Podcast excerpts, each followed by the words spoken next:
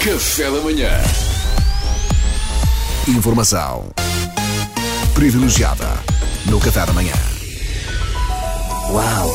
E hoje, a informação privilegiada, Luís, presumo que vais abordar o tema que está na ordem do dia no mundo do desporto. Naturalmente, Pedro, isto porque, eh, e acho que já o demonstrei diversas vezes no passado, eu não viro as costas àquilo que tem que ser falado, meus amigos, eh, independentemente das minhas cores ou do sucesso delas. É verdade, Portanto, Luís. aqui vai.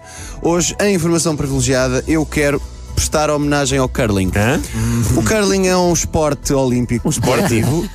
peço desculpa, vestígios da página da Wikipédia onde fui buscar isto para não trabalhar. Ah. O curling é um desporto olímpico coletivo praticado em pista de gelo, cuja origem remonta ao século XVI na Escócia.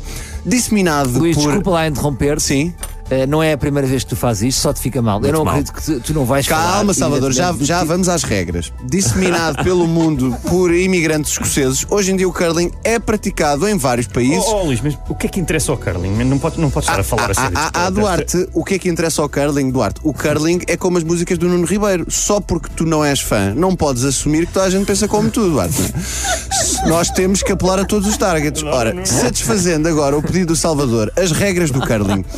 O curling é um desporto que consiste em lançar pedras de granito e deixá-las o mais próximo possível de um Oh, alvo. Luís, desculpa, eu estou como o Duarte e com todos. Por muito que queiramos apelar a todos os targets, não parece que, seja possível colocar a pedra o mais próximo do alvo sem o auxílio de um outro instrumento, estás totalmente certa, Mariana.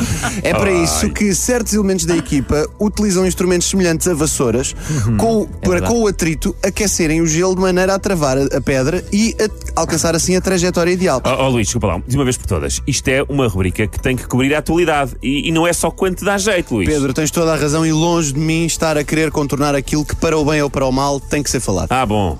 Casos de doping no curling são raros. Eh, felizmente são raros. A primeira punição por desrespeito às regras anti-doping ocorreu em 2005, quando o americano Mitchell Marks se recusou a fazer um teste e foi banido por dois anos. Eu sei que é desagradável, É pá, mas tinha chega. que ser dito. Desculpa lá, Luís, já chega. De uma vez por todas, não vais abordar o facto do Braga ter ganho a taça de Portugal frente ao É. BSLB. Exatamente.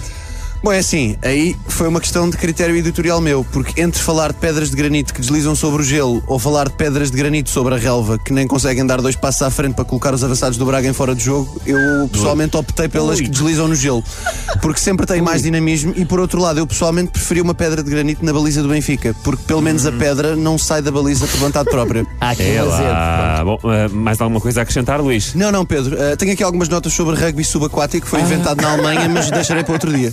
Rugby subaquático. Estou muito curioso, Eu, eu achei muito bem. Olha, eu gostava imenso de ouvir falar sobre isso, mas pronto, hoje já não dá. Ficar para outro Tudo dia. é melhor do que aquilo que vocês queriam que eu falasse. muito bem, Luís. Obrigado, Luís. Informação privilegiada no Café da Manhã.